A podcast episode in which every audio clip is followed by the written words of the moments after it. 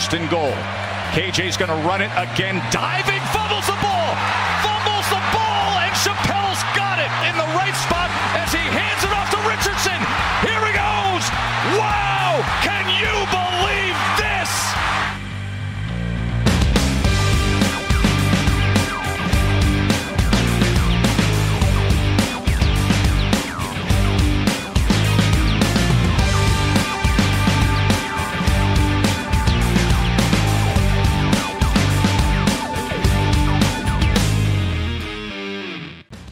Salut à tous et bienvenue pour ce nouveau rendez-vous du podcast Ball, l'émission consacrée à l'actualité du collège football en français. Et euh, vous le savez sûrement, depuis quelques heures, depuis quelques jours, euh, désormais, euh, l'équipe de Development est du côté de Houston pour la finale nationale universitaire qui va se disputer lundi soir, ici même, donc à Houston, dans la nuit de lundi à mardi, à partir de 1h30 du matin, heure française. Les deux dernières équipes invaincues du pays, euh, Michigan numéro 1 et Washington numéro 2, qui s'affrontent. Vous avez eu quelques petits bribes de preview lors de la précédente émission euh, avec Morgan et avec euh, Nitinia. On va développer plus en détail les différents points, les confrontations directes, les facteurs clés de cette confrontation entre les Wolverines et les Huskies. Et bien entendu, pour en parler, Monsieur Morgan Lagré est avec moi. Salut Morgan. Salut Greg, bonjour tout le monde Toujours particulier de se voir face à face euh, au moins une fois dans l'année. année. Voilà, il faut savoir que je- il, faut, il faut que je sois extrêmement discipliné et que je, je fasse attention où je pose mes mains. Parce Oui. que euh, voilà, c'est- extrêmement perturbant. Et, euh, moi, qui, suis- moi qui suis très italien dans la gestuelle, faut que j'évite de taper sur les tables, par exemple. notre ingénieur de son qui nous accompagne aujourd'hui, hein, puisque c'est moi-même. Voilà. Euh, Bernardo, voilà. plutôt, est plutôt content quand il n'y a pas de bruit à aller filtrer quoi. Voilà, donc si vous entendez le moindre bruit un peu parasite, vous saurez que c'est de ma faute. Et je m'en excuse déjà platement. Euh, Morgane, je disais donc, euh, vous avez abordé avec euh, Niti notamment les demi-finales en détail. Vous avez présenté un petit peu rapidement les contours euh, de ce qu'allait être cette confrontation entre Michigan et, et Washington. On replace un petit peu dans le contexte euh, de cette émission. On sort notamment des Media Days qui ont eu lieu donc samedi matin euh, aux États-Unis, donc avec euh, les interviews des différents joueurs de Michigan et, de Washington. On vous invite d'ailleurs à retrouver euh, certaines vidéos, notamment sur le, sur le fil hein, et sur theblue.com que vous pouvez retrouver en détail au cours de, ces derniers jours. Ça va donc nous permettre de se plonger un petit peu sur les forces et les faiblesses de ces deux programmes, sur cette opposition de, style, très clairement, on a cessé de le répéter depuis maintenant plusieurs jours, entre notamment l'attaque de Washington et la défense des Wolverines. On va, on va y revenir un petit peu rapidement. Comment déjà on pourrait planter un petit peu le décor de cette confrontation entre numéro 1 et numéro 2 On va y revenir d'ailleurs tout de suite à ça. Numéro 1, numéro 2. C'est pas la première fois que ça arrive euh, dans l'histoire des playoffs. Mais première finale donc pour Michigan et Washington, BCS et CFP confondus. Première finale nationale sans équipe de la ACC, on l'a dit, on l'a répété depuis 2014, l'édition initiale des playoffs. On a attendu la première et la dernière édition des playoffs à 4 C'est pour, avait- boucler la boucle. On avait dit avec Nitinia, Mm. Exactement. La boucle est bouclée. Puis pour les fans un peu fatigués de voir tout le temps les mêmes, Alabama, Clemson, Georgia, bah c'est un peu rafraîchissant, hein, on va pas se mentir. Même si un des deux programmes est plutôt controversé, certains auraient préféré qu'il n'y soit pas de cette finale, mais ça, on va en débattre peut-être aujourd'hui. En tout cas, 6 des 9 finales de College Football Playoff se sont terminées avec un écart de 15 points et plus. Les bookmakers actuellement sont plutôt favorables, euh, je crois que c'est 8,5 4, ou 4,5, je sais plus, ça, ça a évolué en faveur de Michigan, on va y revenir. Mais seulement 3 finales se sont jouées avec moins d'un touchdown d'écart. Bah, on a l'impression que ça va être un peu plus serré que la- que la- que l'année dernière, hein, ce match. On va y, Il y a des grosses chances en effet. ouais. Alors Michigan à la recherche de son premier titre national depuis 1997, euh, un titre qui avait été partagé avec Nebraska, et une victoire des Wolverines signifierait pour la Big Ten le premier titre depuis, eh bien on l'a dit tout à l'heure, depuis 2014 et Ohio State, le rival Ohio State qui avait battu Oregon lors de l'édition initiale des playoffs pour Washington. Ce serait un premier titre pour depuis 1991. Ça commence à dater et puis euh, bah, ils ont quand même un poids sur les épaules, donner un premier titre à la Pac-12 depuis 2004, USC. Alors ça commence à faire, euh, à faire long pour, euh, pour la Pac-12. Enfin, alors, troisième fois, on l'a mentionné tout de suite, troisième fois dans l'histoire plutôt quatrième fois pardon, dans l'histoire qu'on a une finale des playoffs entre numéro 1 et numéro 2. Hmm. Le bilan 3-0 pour le numéro 2. Je dis ça, je dis rien. Ah, ça j'ai oublié. Je ça. dis ça, je dis rien. Alors, Washington, et on va terminer avec quelques petites stats. Ensuite, on va, se- on va plonger dans les détails de cette finale. Mais Washington reste sur 21 victoires consécutives. Je le mentionne parce que c'est la plus longue série en cours au niveau FBS. Et ça, ça, ça permet de dire que euh, notre ami Calen DeBoer, le head coach de Washington, euh, ça gagne bien quand même. hein. Mm. 25-2 son bilan depuis qu'il est arrivé à, Washington. Et on peut dire que c'est un winner. hein.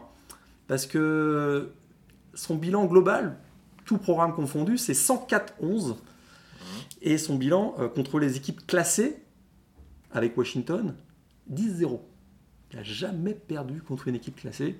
Évidemment, Washington et euh, Michigan est classé puisqu'ils sont numéro 1. Tout à fait. Donc des petites stats comme ça qui peut-être, euh, souvent ne veulent rien dire, mais il y a parfois un fond de vérité dans les statistiques. Ça peut, euh, au donc, moins, ça peut au moins attention. contredire, on va dire, les, les données historiques que, que tu évoques. Donc, ça, va être, ça va être quelque chose à surveiller. C'est vrai que voilà, Washington, on sous-estime un petit peu par moment, mais c'est bien aussi de replacer un peu dans le contexte. Et c'est pas anodin de battre autant d'équipes du, du top 10, enfin, tout simplement des équipes classées, comme arrive à le faire assez souvent Kellen DeBoer avec les programmes qu'il a eu depuis sa prise de fonction. On a fait le tour du coup sur les données importantes tu- est-ce que tu peux passer directement au parcours rapide des, des équipes, les points un petit peu culminants on va dire, les turning points? Allez, on- va faire une petite mise en bouche euh, de, de ce qui se dit de manière un petit tour d'horizon ou overview, on va dire, de cette finale. Bah, si on veut simplifier les, gens, les enjeux de la finale, on pourrait résumer simplement en disant que ça va jouer entre l'attaque aérienne explosive de Washington Mhm. et la défense suffocante de Michigan. Mais c'est peut-être un petit peu plus subtil que cela et on va en discuter justement dans les match-ups. Alors pour Michigan, ben, c'est peut-être l'équipe la plus dominante euh, en 2023.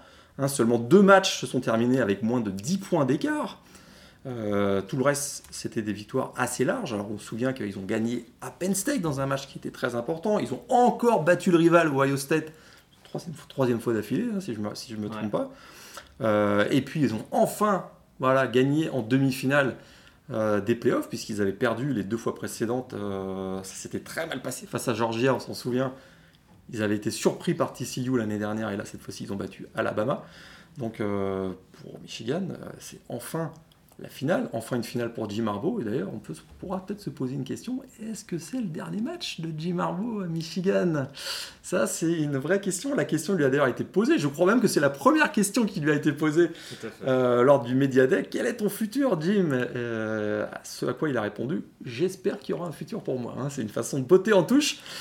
Mais c'était, voilà, ce sera peut-être le dernier match pour, euh, pour Jim Harbaugh du côté de Michigan. Alors pour Washington aussi, on peut dire que c'est une équipe qui a la meilleure attaque aérienne du pays, la dixième meilleure attaque du pays.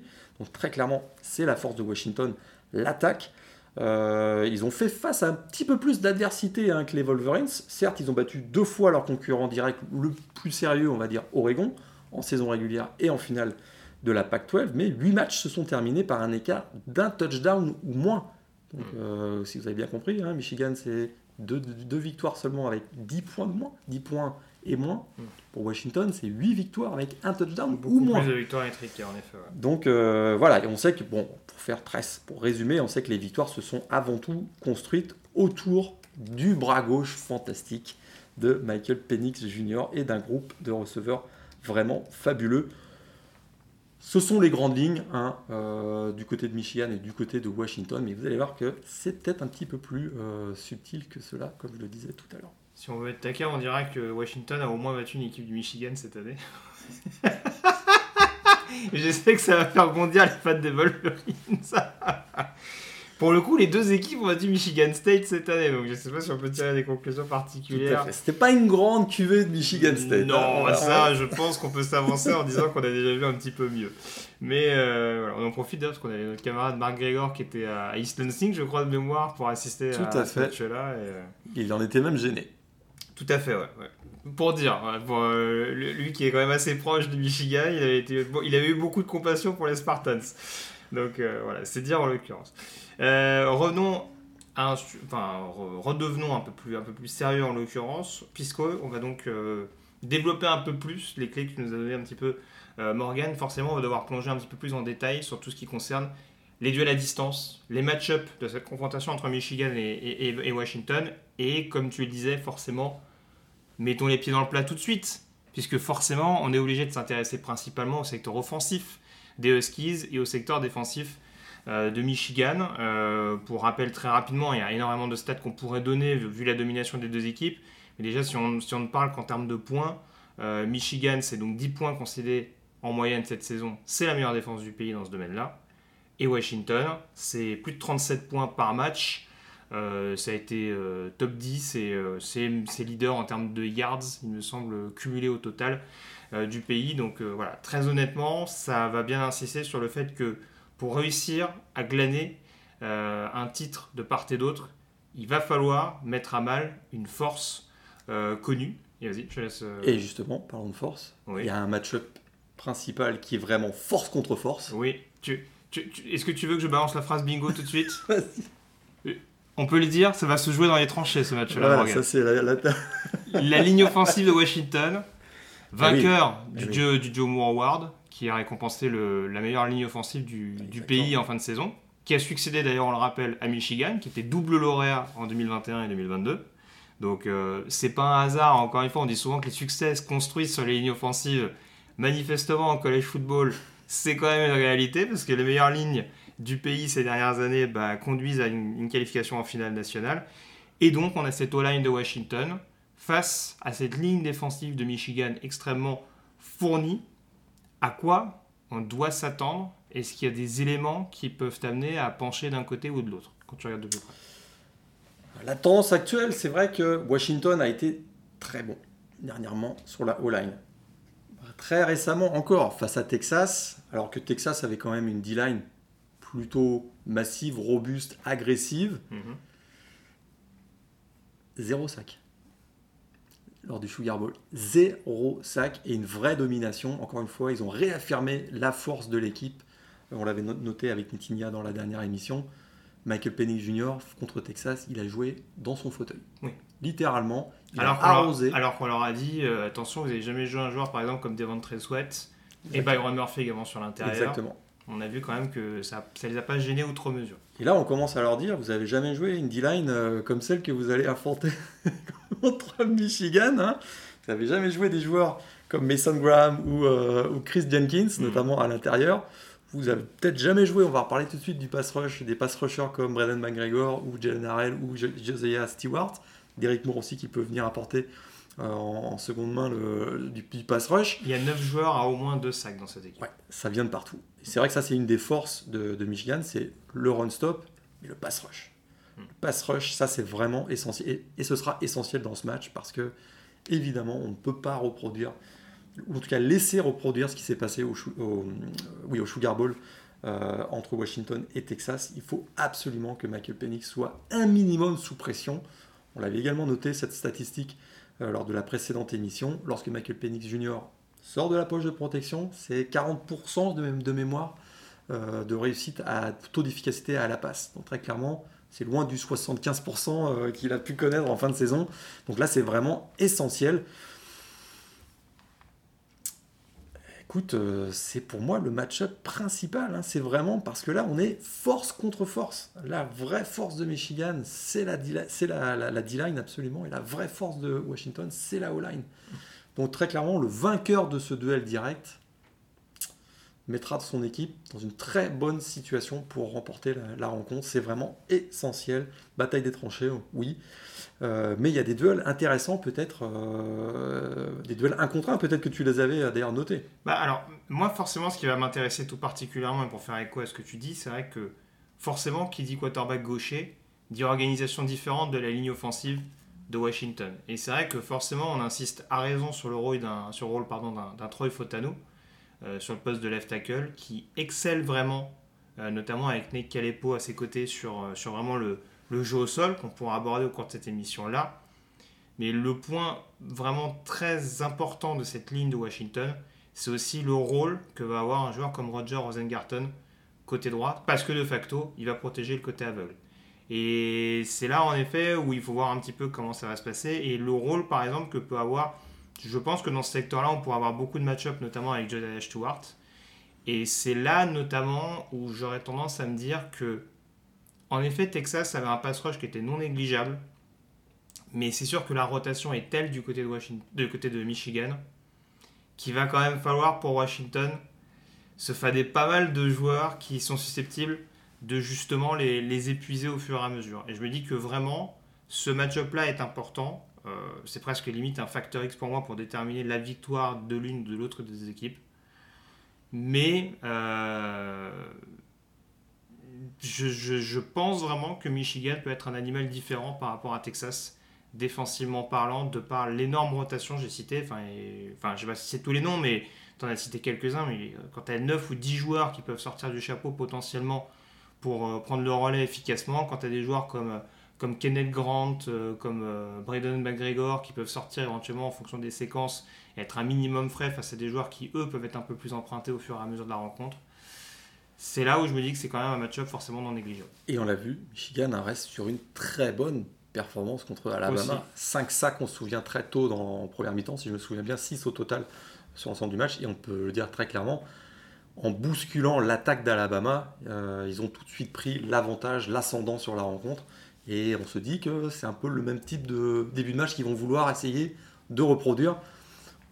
En plus de mettre la pression sur Michael Penix, c'est sûr que s'ils affirment, s'ils remportent justement ce duel force à force, Mm. psychologiquement, ils vont être sur la sideline, ils vont être gonflés à bloc. Parce qu'ils vont se dire, on gagne là où ça va se gagner le match. Sur les 60 minutes, c'est à cet endroit-là que ça va se gagner. Puis si on prend l'avantage au début, on se met dans une très bonne situation. Mais c'est pas le seul match-up. Non, alors ce que j'allais dire, si on suit la logique de la O-line de Washington contre la D-line de Michigan et qu'on reste sur ce duel attaque-défense, il y a forcément un duel incontournable. Euh, c'est ce match-up direct entre les receveurs des Huskies et les defensive backs de Michigan. Match-up encore plus important, notamment depuis le retour de blessure de Jalen McMillan du côté, des, du, côté de- du programme de Seattle. Parce que ça, c'est quand même assez monstrueux. C'est vrai que jusque tout au long de la saison, on a été privé de Jalen McMillan pendant une grande partie. Ouais. Mais... 10 matchs joués, mais il y a eu beaucoup de bouts de match justement parce qu'il n'était pas remis à 100%. ouais. Et ça a permis au duo Rom- Rom Odunze, Jalin Polk d'exploser complètement cette année. hein. J'ai noté la stat 2675 yards à eux deux, Mhm. 22 touchdowns. Très clairement, ça a été euh, voilà, un duo, probablement le meilleur duo de receveurs hein, cette saison. Je pense qu'on peut, on peut se mettre d'accord là-dessus. Michael Penix, écoute, il reste sur une démonstration hein, euh, face, à, face à Texas. On l'a dit, 430 yards, 2 touchdowns.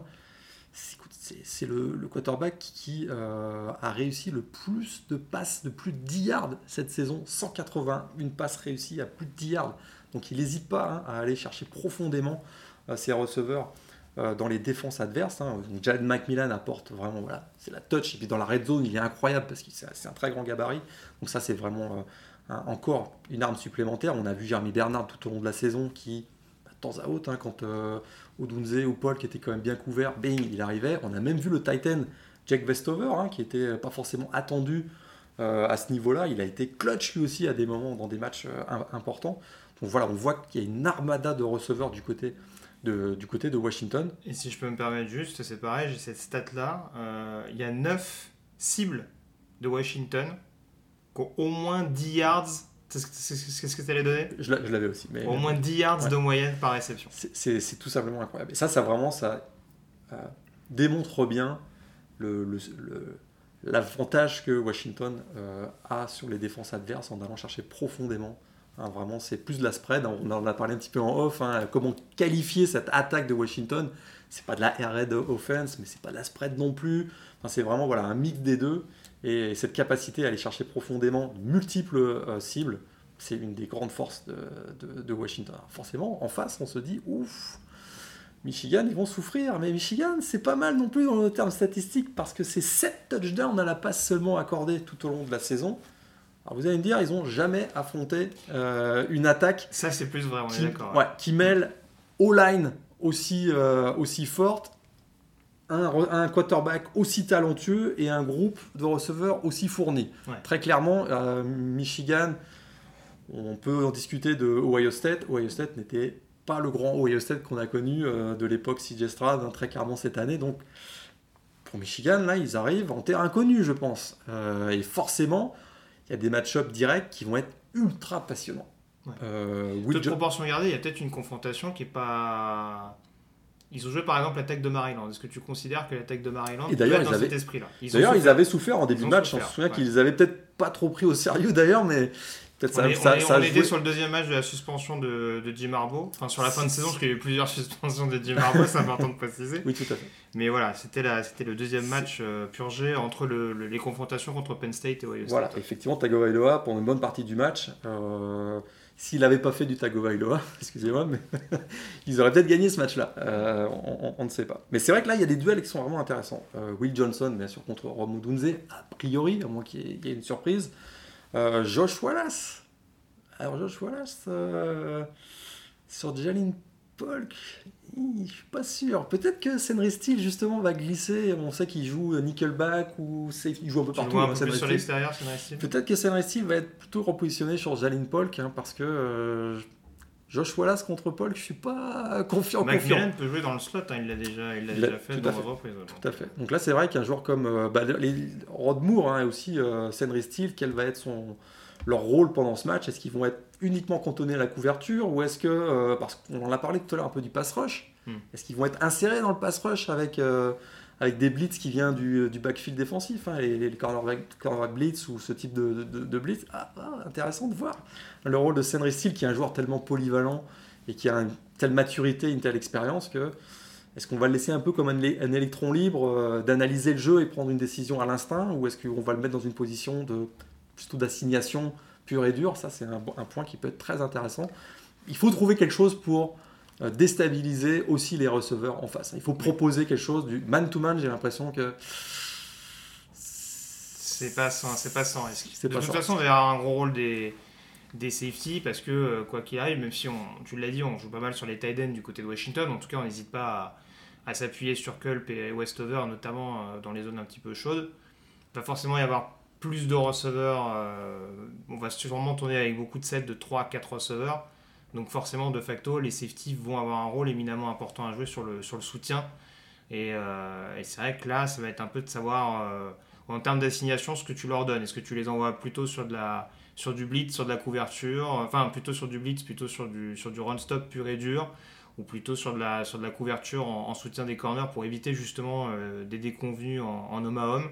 C'est- là en effet où Jesse Minter va vraiment devoir trouver des, des appels de jeu euh, assez inspirants et qui ne mettent pas en difficulté ses joueurs. Quoi. Mais, et juste pour terminer, parce que je pensais à ça, sur les receveurs, on parle forcément des trois principaux. faut pas oublier le rôle d'un Garni Bernard, par exemple, en plus ancien de Michigan State, si je, si je ne me trompe pas, donc il connaît plutôt pas mal l'adversaire en face, euh, qui lui a cette faculté quand même non seulement de pouvoir réceptionner les ballons, mais aussi de pouvoir jouer notamment euh, en sortie de backfield, tout à fait. sur des, sur des jeux au sol. Donc là aussi, ça va être un rôle, savoir si c'est plutôt les linebackers, plutôt les safety qui vont vraiment s'en occuper principalement. Mais forcément, il y a des joueurs qui vont un petit peu devoir se sacrifier à la cause si vraiment on a un set de receveurs beaucoup plus fourni du côté de Washington de par les profils qu'on a sur le terrain. Et c'est bien de le mentionner d'ailleurs parce qu'on a vu régulièrement cette saison hein, les receveurs intégrés dans le jeu de course, hein, les jet sweeps, ce genre de, de jeux là qui Mhm. sont. un- on a vraiment ré- régulièrement vu ça, donc euh, effectivement ça peut être. euh, c'est pas uniquement Jeremy Bernard, c'est aussi d'autres. hein. J'avais plus la stat, mais je crois qu'il y a 3, 4 ou 5 receveurs qui ont marqué un touchdown au sol cette année du côté de, du côté de Washington. Oui, c'est Euh, possible. je au moins pas 4, vu, Je- euh, j'ai le souvenir d'avoir vu ça, au moins 4. donc c'est- intéressant, effectivement. Il y, a, il y a avoir cette capacité de, de pouvoir créer la surprise aussi euh, du côté de l'attaque de, du côté de de Washington. Tout à fait. Je suis en train de vérifier au moment où on parle, mais euh, Westover a même marqué un touchdown au sol, tu, tu Ouais. veux bien de le préciser. Westover, Macmillan, Odunze, Polk. Et alors Nixon, Will Nixon, qui a un rôle un petit peu hybride, lui qui joue un peu receveur, running back. Donc euh, voilà, en effet, ça rejoint un petit peu ce que tu disais. Euh, on s'intéresse au troisième match-up, du coup, qui concerne plutôt l'attaque de Michigan. Et forcément, Ah. Washington va jouer sur ses forces. Il n'y a pas de raison qu'offensivement, Bah. Michigan ne fasse pas pareil. Et forcément, la force du côté des Wolverines, c'est ce jeu au sol à outrance qui fonctionne très très bien, qui a toujours globalement bien fonctionné. Hein. Jim Harbaugh, historiquement, que ce soit à Stanford ou à San Francisco, bon, généralement la course c'était un petit peu son dada. Oui, d'ailleurs, on s'est souvent moqué de lui de pas être d'être tellement conservateur. Voilà, c'est ça, c'est peut-être de, de pas suffisamment épurer un petit peu son, son playbook offensif, mais en tout cas du côté de Michigan, on est revenu sur des, sur des forces un petit peu traditionnelles. Hein. Le jeu au sol, ça a toujours été une tradition globalement du côté d'Ann Arbor. Et du coup, il y a ce run-stop du côté de, de Washington qui va être euh, pas mal sollicité, mine de rien. Il y a de la profondeur. Maintenant, est-ce qu'il y a suffisamment d'efficacité pour pouvoir contrecarrer ce jeu au sol extrêmement bien huilé Et du coup, là encore, poncif. Ces tranchées qui peuvent tourner en faveur des Wolverines? Encore une histoire de tranchée, parce qu'effectivement, Washington, euh, ils ont connu une saison coup-ci, coup-ça hein, sur le run-stop. euh, et on a encore vu face à Texas, un 6.4 yards par course, Texas, Mm. face à Washington la semaine dernière. Voilà, ça démontre que euh, c'est pas forcément une, force, hein, le run-stop du côté, de, du côté de Washington. Alors tu l'as bien dit, du côté de Michigan, c'est la force. On a le duo Blake Corum, Donovan Edwards. C'est sûr que Blake Corum, il prend tellement de place. Euh, lui qui en est à 25 touchdowns, je crois, cette année au sol. Donc c'est vraiment, voilà, il a été sensationnel tout au long de la saison. Il était absent, il est revanchard. Il était absent des playoffs l'an dernier. Hein, c'est, y a pas y a- le contrat de Neal a été une vraie raison de son retour Ouais. pour son année senior, mais il y avait quand même ça, cette idée de dire le travail n'est pas fini, hein, comme on dit, et que bah, peut-être là, il a démontré euh, face à Alabama lors du Rose Bowl avec cette fin de match incroyable. Il veut aller le chercher, hein. il veut aller chercher ce titre, et, et ce sera une des grandes forces de Michigan, absolument. Euh, c'est une force, mais c'est aussi euh, double objectif. hein. Ce qu'on veut, c'est installer le tempo du côté de Michigan. On veut vraiment, face à une équipe de Washington qui est tellement explosif en attaque, qu'on veut laisser le plus longtemps possible sur la sideline Michael Penix et tous les joueurs que vous avez cités tout à l'heure. L'objectif est vraiment clair. hein. On veut conclure des longs drives avec des gains obtenus petit à petit pour aller euh, chercher des points, idéalement conclure avec des touchdowns. hein, et voilà, asseoir sa domination sur sa force. Parce qu'on le notait en off là, Michigan, ils veulent à tout prix éviter un shootout. hein. Hmm. La dernière fois qu'ils ont, euh, je te l'ai dit tout à l'heure en off, là, la dernière fois qu'ils ont joué un shootout, Vol- les Wolverines en playoff, ça s'était pas très bien terminé. C'était contre TCU. Donc très clairement, il n'y a aucune commune mesure entre TCU Contre et, les équipes en violet, vaut mieux éviter. ouais. oui, en plus, il y a peut-être ça aussi. Peut-être ça aussi. Mais on veut éviter un shootout. Donc, ce jeu au sol est essentiel. Essentiel. Même si on peut parler de l'attaque aérienne de, de Michigan, parce que la, la défense aérienne de Washington, c'est pas la grande force non plus. Mais peut-être peut-être reste- attardons- attardons-nous sur le jeu au sol de Michigan Ouais, encore va, un petit peu. on- on va développer de toute façon ce que sera le sujet euh, par la suite en effet. Mais c'est vrai que pour rejoindre un petit peu ce que tu disais, c'est vrai que on a parlé de la profondeur sur la ligne défensive de Michigan. Il y a une profondeur qui est quand même extrêmement notable du côté de Washington. Euh, et surtout sur l'intérieur, j'ai l'impression qu'il y a peut-être plus de profondeur d'ailleurs sur l'intérieur de la ligne. Euh, mais en effet, des joueurs qui produisent peut-être pas autant statistiquement qu'on le voudrait. Euh, j'ai l'impression qu'il y a une défense, il y a des défenseurs euh, à qui on demande de faire beaucoup de choses. Il y a beaucoup, pour faire simple, de joueurs qui sont plus axés sur du gap et qui Oui. sont principalement là pour libérer justement des brèches aux joueurs un peu plus véloces, aux edge rushers, aux linebackers. Et je pense que ça va être clairement le rôle du backfield offensif de Michigan de fatiguer ces joueurs-là, comme tu l'as dit, avec des longs drives. Outre la volonté en effet de laisser le plus possible Michael Penix et ses coéquipiers au frigo pendant cette rencontre-là, c'est vraiment de fatiguer ces, ces profils, ces linemen défensifs hyper costauds, hyper robustes, mais qui forcément, bah, de facto, vont commencer à tirer un petit peu la langue. Euh, voilà, on a beaucoup de, on a beaucoup de profils. Pas faire le grossophobe de base, hein, mais voilà, on a beaucoup de joueurs un petit peu Ah non, non. à quoi, à 140, euh, dans, à 140, 150 kilos dans ces eaux-là. Ouais. Donc voilà, forcément, c'est des joueurs qu'on va devoir faire tourner à un moment donné. Et si on fatigue au maximum euh, cette défense de Washington dans ce secteur-là, en effet, ça va finir par mettre à mal cette escouade de, de linebacker qui, je le disais, est assez fournie. Yulo Foshu a contribué cette saison, est un, est un capitaine défensif. Euh, Tuputala, on a vu que c'était capable également. Carson Brunner, que ce soit sur l'équipe spéciale ou en Mhm. défense, c'est un, un joueur extrêmement besogneux. Donc globalement, des joueurs, ils en ont. Maintenant, c'est sûr qu'ils peuvent être extrêmement tributaires du facteur dont on parle. Et en effet, c'est en ce sens où, certes, sur les trois match-ups qu'on aborde, on, on- on parle principalement de deux match-ups offensifs du côté de Washington. Mais c'est presque le plus fondamental pour Michigan, en effet, pour vraiment exposer, mettre à mal le plus possible cette équipe des Huskies. C'est jouer sur sa force, tout en, rédu... enfin, tout en, tout en exposant de plus en plus les, des faiblesses éventuelles de la part de, de Washington. Effectivement, Fosio contre euh, Black Corum. euh, super match-up. En- Entre en match-up direct, on, on va dire. Tout Mais- à fait. Et Mais, mais là, dilemme oui, ouais, j'allais venir justement sur le dilemme, parce que la question c'est ça, en effet, tu commençais à le dire, il y a cette force clairement annoncée du côté de Michigan, le jeu au sol. Par contre, on l'a vu depuis le début de la saison, je pense que du côté du, du coaching staff de Michigan, on n'est pas aveugle.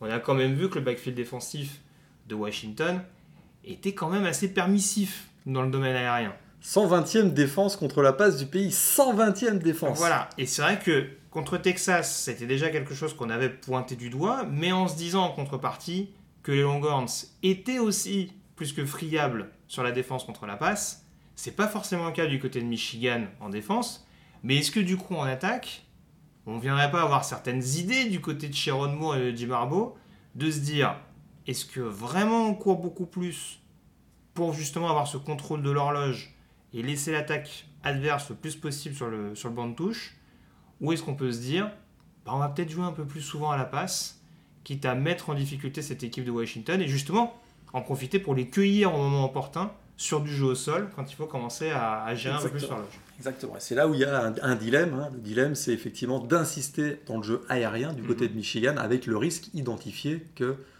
bah, c'est des potentiels free and out qui rendent le ballon à Washington rapidement. Ce, ce qu'on vous l'a- on vous l'a dit tout à l'heure, ce qu'on veut éviter absolument parce qu'on veut gagner la bataille du tempo et asseoir sa domination. Donc là, JJ McCarthy et Sharon Moore vont avoir tous les deux à préparer un plan de match. euh, essayant de trouver des surprises. Alors ça peut pas se limiter à des play action, hein. on s'entend que euh, ce serait trop simple. Donc ça va être voilà, de trouver le bon moment où on va aller chercher, cueillir euh, les cornerbacks et euh, les defensive backs du côté, de, du côté de Washington avec des passes longues. Mhm. Et là aussi, il y a des duels intéressants. hein. Euh, bah, qui va couvrir Cornelius Johnson? On sait que le backfield défensif de Washington, il brille pas par sa domination athlétique, on va dire. hein. Un joueur comme Muhammad, par exemple, Il n'y a pas des joueurs très grands. Pour l'avoir vu au Media Day, tout à fait. c'est le seul joueur qui était plus petit que nous. et on n'est pas immense, ça, c'est sûr. Donc là, il y a des joueurs intéressants. Un joueur qui va couvrir Cornelius Johnson, qui on sait que c'est un, un receveur très, très physique. Est-ce qu'un joueur comme Dominic Hampton, euh, safety, un petit peu comme je disais tout à l'heure pour Senre Steele, est-ce qu'il va pas glisser un peu sur un poste de cornerback? Je, je ne sais pas. Mais euh, il y a des risques. Là, il y a des risques pour, euh, pour Washington. C'est à trop vouloir contenir euh, Blake Corum, Donovan Edwards dans la boîte. Est-ce qu'on va pas s'exposer sur le, sur, les, voilà, sur, le, sur, sur le jeu aérien? Parce que c'est ça que j'allais dire, c'est que autant on se rappelle de ce match du côté d'University Park, où en effet, dans une période où DJ McCarthy était un peu moins bien, on avait fait du jeu au sol à outrance, etc. etc. mais face à un adversaire qui n'avait pas le même caractère que Washington. 30 courses d'affilée, je pense. Ouais, c'est ça. C'était clairement assumé.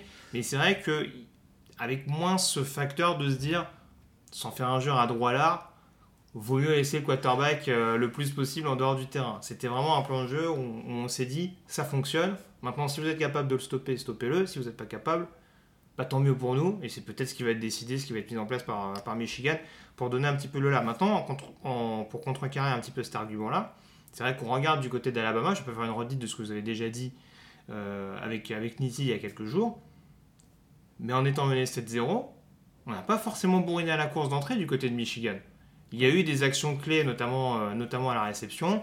Le touchdown de Tyler Morris qui arrive euh, assez rapidement pour, pour permettre justement aux Wolverines de prendre le, le bon bout. Donc c'est vrai qu'il n'y a pas forcément de vérité absolue. Après, encore une fois, c'est vrai qu'il y a peut-être. Ce serait peut-être en effet un petit peu judicieux, surtout que on parle des receveurs. Il y a un Roman Wilson euh, qui a montré qu'il était capable d'être une vraie soupape de sécurité. Tu allais sans doute en parler. Et je sais pas si tu allais évoquer le sujet aussi. Vrai rôle importantissime dans tous les domaines de jeu des tight ends du côté de Michigan. On parle du rôle de Culp ça. et de Westover. Du côté de Michigan, euh, il y a une vraie polyvalence sur laquelle on peut miser. Écoute, Colston Loveland et J. Barner, euh, ça fait le boulot aussi. hein. Ça fait le boulot et effectivement, euh, ce sont des joueurs qu'il va falloir.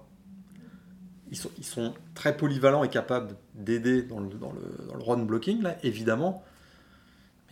C'est effectivement deux joueurs aussi, ce qu'on a vu briller euh, régulièrement dans le jeu aérien et qui pourraient être euh, des joueurs qu'on va peut-être oublier de temps en temps euh, sur certains alignements. On va les laisser glisser dans le dos en se disant eux c'est bon, on n'a pas besoin de les couvrir. Ah, peut-être que c'est une mauvaise idée. Donc effectivement, on a tout à fait raison. Le rôle des Titans va être essentiel et effectivement pour Dominic Hampton encore une fois le safety là, on va peut-être lui en demander beaucoup à ce pauvre Dominic Hampton parce qu'encore une fois, on l'a dit, euh, on s'attend à un duel Jabbar Mohamed Roman Wilson a priori. Euh, Jabbar Mohamed très très très bon, un joueur instinctif. euh, qui a, une très bonne technique en défense, mais qui physiquement, bah, s'il gagne pas ses matchs euh, grâce à son physique, il gagne pas ses duels face à, grâce à son physique. Donc Dominic Hampton, qui, est peut-être celui qui est le plus physique dans le- du côté des defensive backs de, des Huskies. A priori, il va plus être, plutôt être cantonné pour les Titans, mais il- on va avoir besoin de lui aussi sur les extérieurs. hein. Cornelius Johnson, encore une fois, j'insiste, ça va être un problème, Cornelius Johnson, C'est pour, un- c'est pour un- Washington. C'est un peu ce qui, fait, ce qui fait peur pour la défense de Washington. La donnée sur laquelle tu insistes un peu, et c'est vrai que c'était un, un point sur lequel on, on avait un peu sourcillé, notamment en sortie des médias Day, euh, l'année dernière entre Georgia et TCU.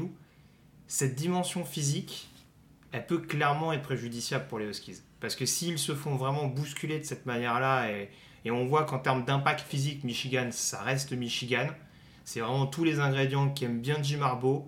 C'est le côté vraiment se, se faire respecter. On insiste sur les tranchées, mais pas que, très clairement. Je parlais du rôle des Titans, mais on pourrait presque extrapoler à un, Max Bredesen également, qui sur des décrochements, ce type de jeu, est capable de, de venir en aide à sa ligne offensive. Mais là, si on reste sur le domaine purement aérien, c'est sûr que cette dimension physique sur, sur les capacités de séparation, sur, euh, sur, les, sur les duels en un contre un, quand on se rappelle de la deuxième mi-temps des defensive backs de Washington qui ont été en effet au supplice face aux, aux de Texas, qui avaient quand même une dimension, une dimension athlétique moindre à mon sens que ceux que, qui, peuvent- qui pourront retrouver face à Michigan.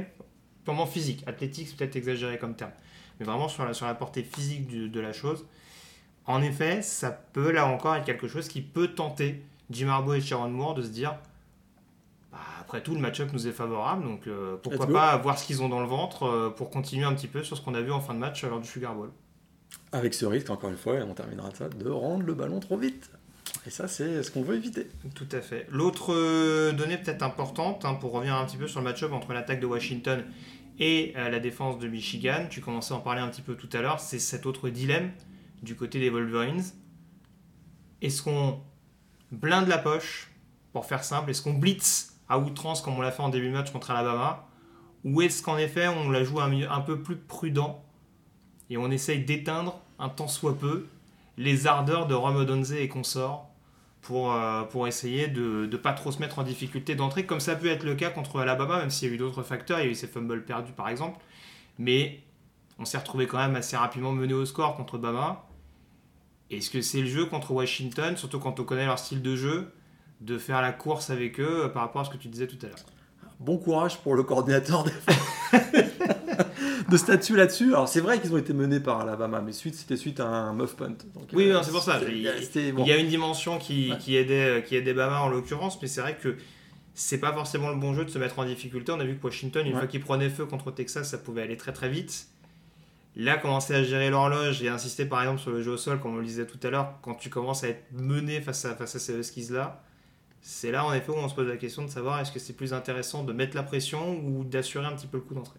Et les sessions de, de film room, hein, ces, ces dernières heures, vont être essentielles d'aller essayer de, de découvrir le point faible euh, du côté de Washington, parce qu'effectivement, c'est un dilemme assez euh, crucial, on va dire, Mm. pour, pour ce match. Euh, J'ai quand même l'impression qu'ils vont repartir sur le même, la même stratégie que face à Alabama, même si les forces d'Alabama étaient bien différentes de celles de Washington. On va essayer d'aller blitzer quand même beaucoup, beaucoup, je pense, quitte à, à créer des 1 contre 1 derrière et à prendre, à prendre ce risque. J'ai- quand même ce sentiment. Ouais, et je pense que c'est un peu corrélé à un autre facteur qu'on va sans doute évoquer tout à l'heure. Euh, je pense que l'alternance potentielle offensivement de Washington dépendra forcément du plan de jeu. On part sur le Factor X Bah, bah, en fait, On part sur le il y X avait, il y avait l'énigme entre Parce qu'on on l'a pas encore Il y avait mentionné. l'énigme entre temps, mais on est forcément obligé d'aborder ce facteur X là. En effet, je mets un peu les pieds dans le plat. Mais c'est sûr qu'à mon sens, JC Minter ne défendra pas de la même manière si c'est Dylan Johnson, l'habituel titulaire en, en tant que coureur, ou si c'est euh, Debo Rogers ou Will Nixon dont on parlait tout à l'heure qui, euh, qui seront chargés des portées de ballon. Là, forcément, le game plan sera pas le même. Parce que là, sans la présence de Dylan Johnson, avec tout le respect que j'ai pour ses backups, Washington devient un peu unidimensionnel. Mm, on va pas se mentir. Et ça, c'est pas bon du tout pour euh, Washington parce que Dylan Johnson, il a été très bon dans la deuxième partie de saison, très clairement. On se souvient qu'il a été blessé en quatrième quart-temps du Sugar Bowl face à Texas. Mais c'est 1162 yards cette saison, puis je crois qu'il tournait à plus de 125 yards en moyenne par match euh, au mois de novembre, si je ne me trompe pas. Euh, il a eu un rôle essentiel. Souvenez-vous, Washington, grosse attaque aérienne, etc. Mais il y a eu des matchs où ils ont dû gagner par le sol. Euh, et Dylan Johnson a eu plusieurs reprises, face à Oregon notamment, Oui, a USC aussi. ouais. exact, Mhm. où il a marqué des touchdowns à des moments clés. Son absence va rendre, encore une fois, j'insiste sur ce mot, va rendre cette attaque de Washington un peu unidimensionnelle. Et effectivement, Ah bah, ça simplifierait le- la vie du côté de Michigan si c'était le cas. Même va- si, même va- si c'est une super attaque aérienne et Bien que ça, sûr. vaut- ça reste quand même un danger, mais ce serait un problème de moins à régler du Bah, côté de Michigan. on hein. parle de la polyvalence notamment des linebackers. C'est sûr que si les backers ont moins à se focaliser sur le run-stop, ça va être une aubaine pour un Michael Barrett, voire pour un Junior Colson, de potentiellement aller blitzer pour mettre la pression euh, au niveau de la poche. Donc euh, c'est forcément un critère non négligeable. Et, euh, et alors, je ne veux pas leur porter la poisse, mais c'est vrai qu'on a un peu ce même syndrome qu'avec Kendry Miller l'année dernière du. TCU. On nous a vendu pendant longtemps le fait de Ah, il va sans doute jouer parce qu'on ne veut pas donner trop de cartes. Le match ne s'est pas joué là-dessus. Très clairement, on le sait, il y avait deux classes d'écart. Aujourd'hui, sa déclaration, sa première déclaration BDD, c'est I'm ready to roll. Oui, oui. on va voir, mon ami, on va ça. voir. C'est ça, mais bon, après, si le coaching staff lui dit non, non, t'es pas parti pour, je pense que ouais, il va rien dire. Mais, euh, mais oui, ça rappelle un, peu trop cette, euh, cette. C'est un petit peu dommage d'ailleurs, parce que vu qu'on était parti pour avoir un match-up un peu plus équilibré que l'année dernière, ça aurait été quand même bien d'avoir les deux équipes vraiment à 100%, parce qu'on a quand même cette impression euh, que Dylan Johnson ne sera pas à 100%. Je pense que c'est. Je m'avance peut-être un peu là-dessus, je fais un peu de la psychologie de bas étage, mais je me dis que c'est pas un hasard si on n'a pas envoyé sur le podium du Media. Au-delà du fait qu'on n'a peut-être pas envie d'avoir trop de questions sur son état de forme, même si on se doute qu'il va y en avoir, on se dit peut-être que bah c'est pas sûr du tout qu'il joue, donc euh, est-ce que forcément on va le mettre en première ligne euh, après, après, certains diront qu'on peut pousser l'intox jusqu'au bout et puis. euh, Vous voulez peut-être lui éviter de monter les petites marches jusqu'au podium qui, ah, qui, pour qui aurait, jambe. ou même qui aurait dévoilé l'étendue de sa blessure. Par exemple, ouais, voilà. on, peut, on peut, on peut éch- échafauder euh, énormément de théories, énormément de plans, mais c'est sûr qu'en effet, ce sera un facteur X assez indéniable sur ce match-là. T'avais pas que celui-là de ton côté. Il y a forcément un autre paramètre qu'on a évoqué. On a parlé de l'attaque de Washington, l'attaque de Michigan, mais il y a un autre point qui a été assez criant lors du Rose Bowl et qu'on est obligé de de- d'exposer, dira-t-on. Alors, ça n'a pas été un, pro- un problème tout au long de la saison, Mhm. mais il a explosé en pleine face de Michigan en- lors du Rose Bowl les équipes spéciales. Ça a failli leur coûter la gagne hein, dans, ce, dans ce Rose Bowl. Euh, James Turner, bon, il a, il a manqué un X-point, mais c'est plutôt un ballon qu'a fouillé, c'était pas forcément de sa faute, mais il a manqué un field goal. Il n'en avait pas raté un de moins de 40 yards de toute la saison. Généralement, il, en a été très un. fiable cette année. James Il a été très fiable. Mais là, il a manqué un field goal de moins de 40 yards quand même. Mhm. Tommy Doman, le punter, c'était short ces punts. hein. Et ils ont souvent rendu le ballon à Alabama dans des bonnes positions sur le terrain. Face à Washington, pas bonne idée du tout. Pas bonne idée. Il va falloir envoyer le ballon dans les 20 yards adverses. Et pour Tommy Doman, ça a été, ça a été compliqué dernièrement. Puis surtout, les retours de coups de pied. Les retours de coups de pied du côté de Michigan. C'est Maj Morgan.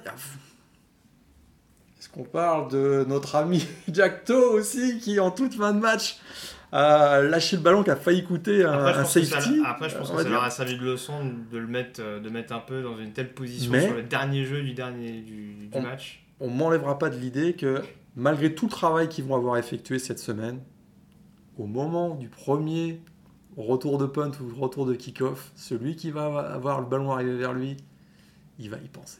Mm. Quel va être l'impact de cette euh, désavantage psychologique, on va dire Est-ce qu'ils vont réussir à surmonter ça et que ce sera pas du tout un enjeu du match Ou est-ce que ils vont y penser tellement que ça, va les, ça va les faire commettre une erreur?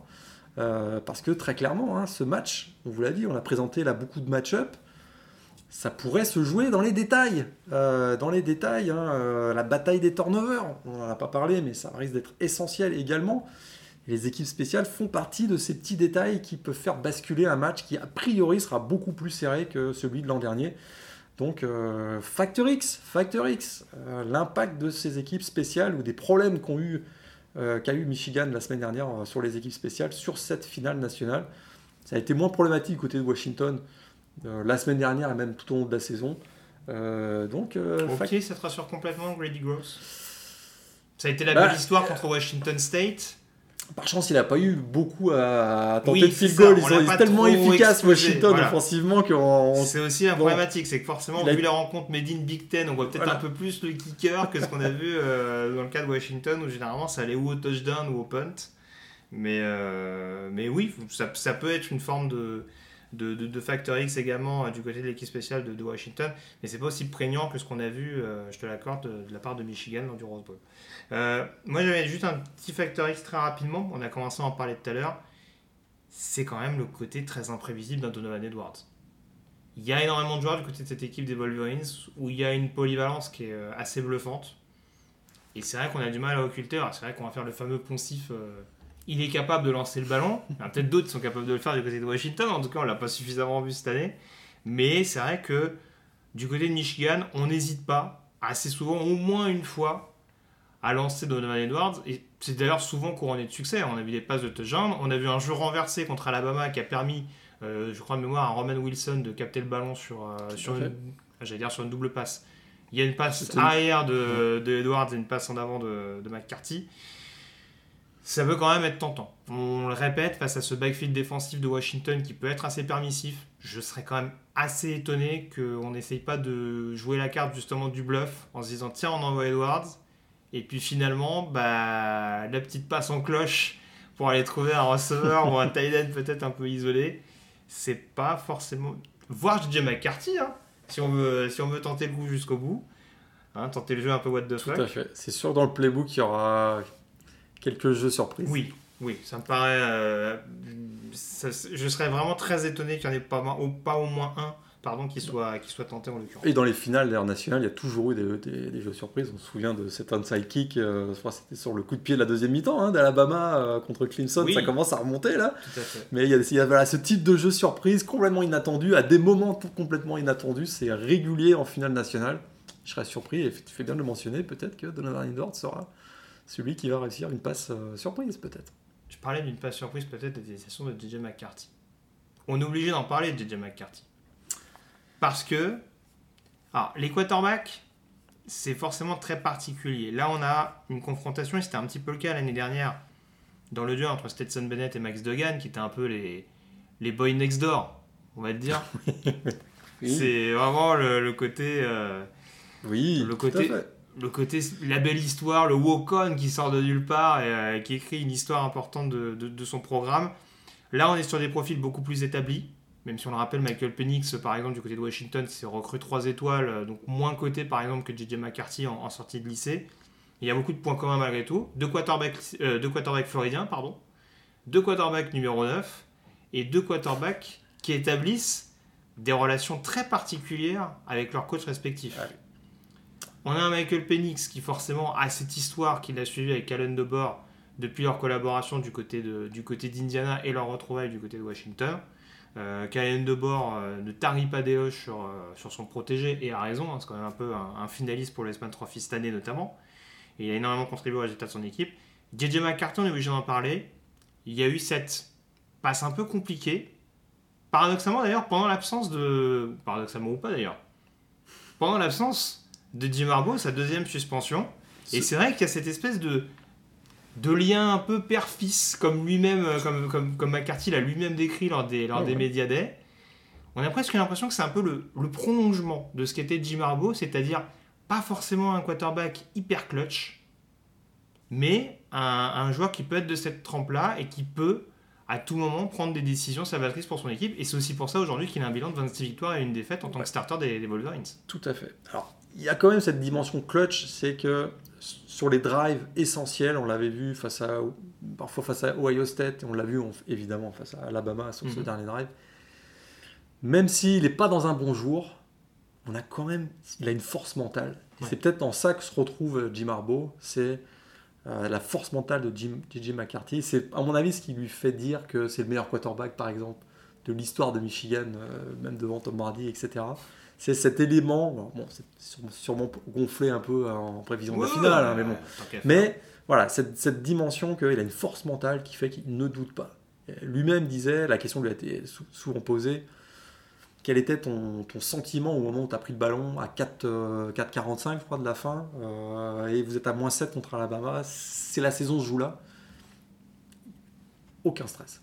Aucun Oui, on, stress. on, Euh, on on sent- sentait vraiment très décontracté sur, le- Ouais. sur le podium. ouais, c'est- Et, c'est- c'est- c'est dingue. et- et ça, c'est la force de JJ McCarthy. Alors, effectivement, fait de haut et de bas, faudrait pas qu'il ait trop de bas trop tôt. Imaginons qu'il il décide euh, de jouer la carte, comme on le mentionnait tout à l'heure, d'y aller un petit peu plus dans le jeu aérien. Mm.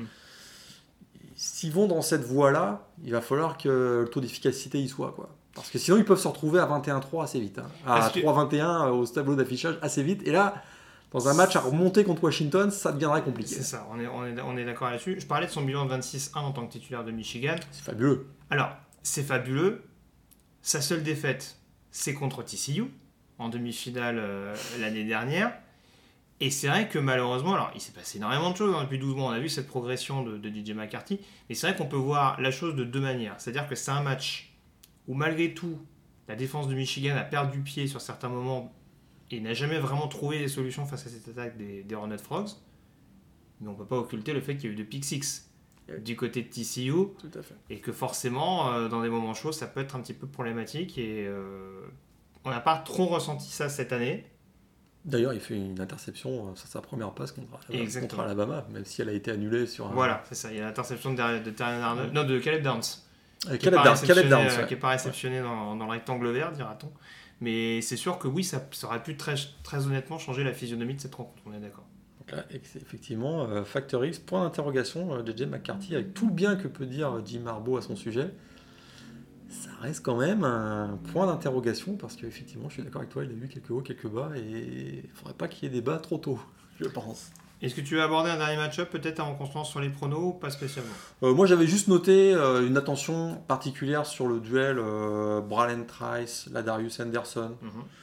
Euh, parce qu'il y a cette statistique qui a été sortie, donc statistique avancée, qui démontre que la Darius Anderson a parfois été en difficulté cette année à protéger notamment JJ McCarthy.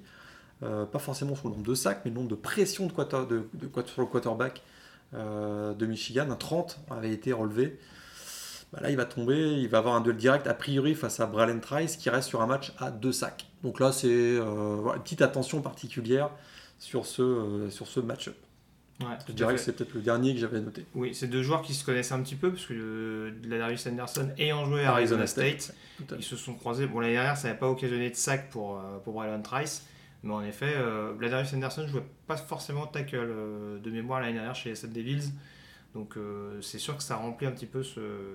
Enfin, ça rejoint un petit peu cette donnée-là, on va voir un petit peu ce qu'il peut, peut vraiment donner en termes de passe pro. On parlait du rôle important de Rosengarten euh, côté droit, côté Washington. Ce sera forcément important d'avoir un excellent Ladarius Anderson et une excellente ligne globalement, parce que c'est vrai qu'on n'oublie pas par exemple la blessure de Zach Zinter, qui a un petit peu obligé Michigan à se réorganiser. Et d'un côté, on a un Ladarius Anderson qui n'est pas forcément un spécialiste du poste de tackle, et de l'autre, on a un Trent Timur sur le poste de tackle droit qui n'a pas démérité jusque-là, mais qui forcément va être à surveiller, que ce soit face à Braylon Trice ou potentiellement face à un Zion Topola Fetui. Tout à fait. Donc euh, voilà.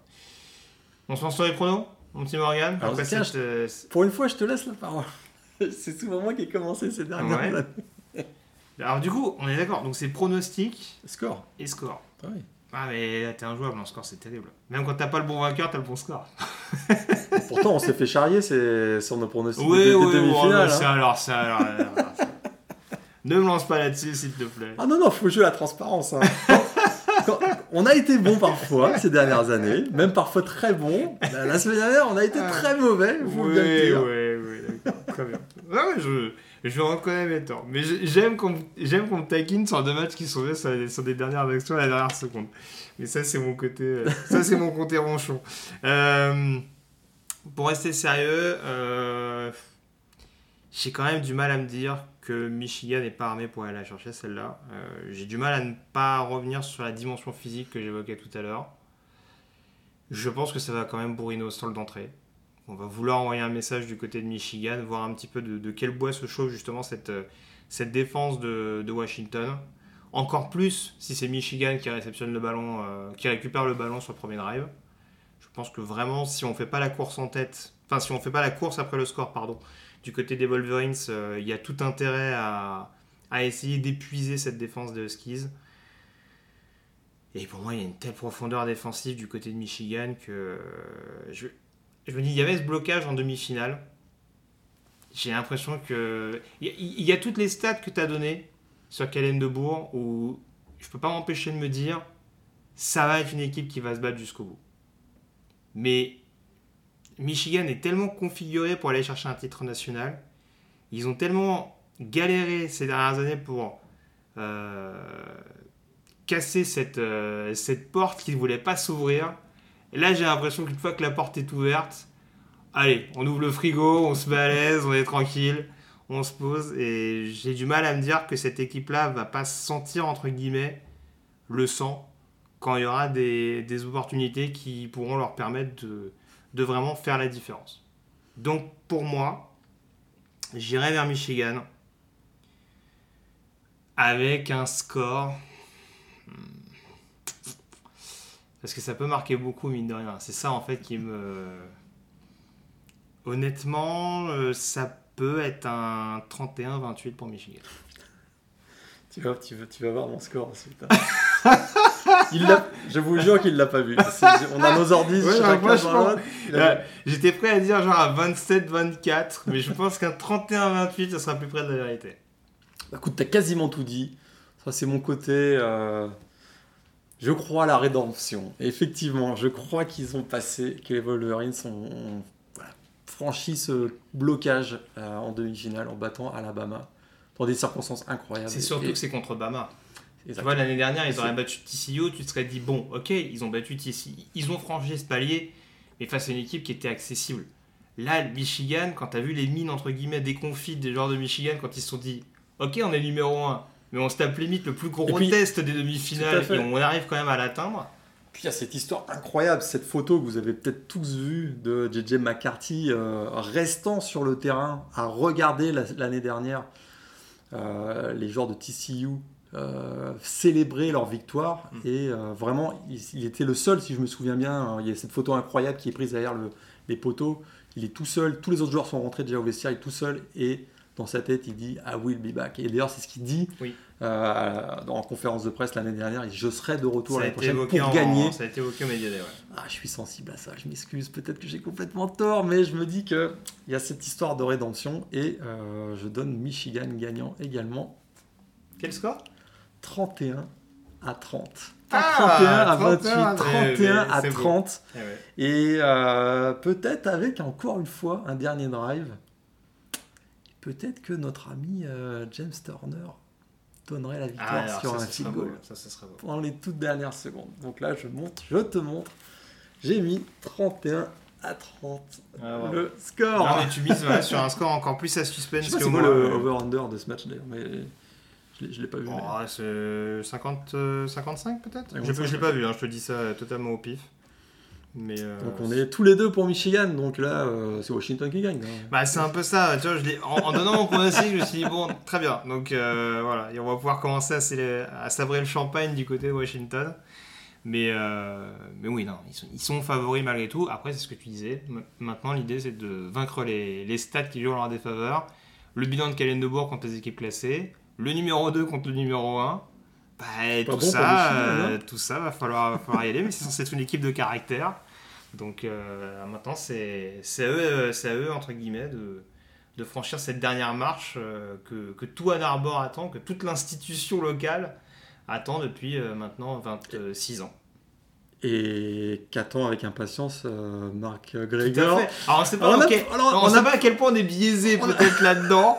On a, Vas-y, vas-y, vas-y. on a peur de sa soirée si Michigan gagne. Ah, hein, c'est ça, c'est ça.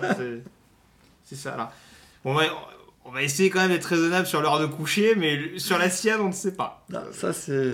Visiblement, il a célébré le Rose Bowl euh, d'une belle manière. Donc euh, voilà, on, on va essayer quand même de le contenir un minimum.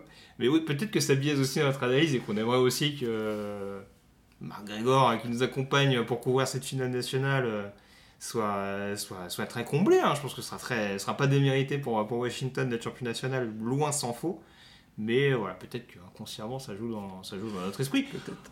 Après, il y a aussi un joueur français à Michigan, euh, il y, a plein, il y a plein de choses où on se dit, bah voilà, c'est vrai qu'on avait croisé un Québécois du côté de, du côté de Michigan, fait, Alessandro je- Lorenzetti. Ouais, tout à fait.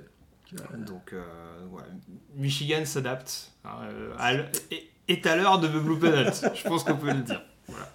Seront-ils à l'heure de la finale, c'est autre chose. Merci en tout cas, Morgan. On se retrouve dans quelques jours pour débriefer tout ça.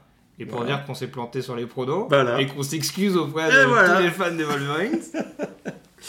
Euh, mais voilà, restez bien connectés en tout cas encore une fois sur, euh, sur les différents réseaux pour continuer de vous faire vivre euh, les événements autour de cette finale. on vous a parlé du Media Day, mais il y aura la conférence de presse des coachs hein, que vous avez peut-être vu en fonction du moment où vous écoutez ce podcast-là. Et puis bien entendu, lundi, on fera une couverture en détail sur tous les à côté de cette finale. On se retrouvera en milieu de semaine prochaine. A priori, si tout se goupille pas trop mal pour débriefer tout ça en détail. Merci encore à tous et on se retrouve très vite pour continuer de parler de college football sur le Salut à tous. Salut à tous et bonne finale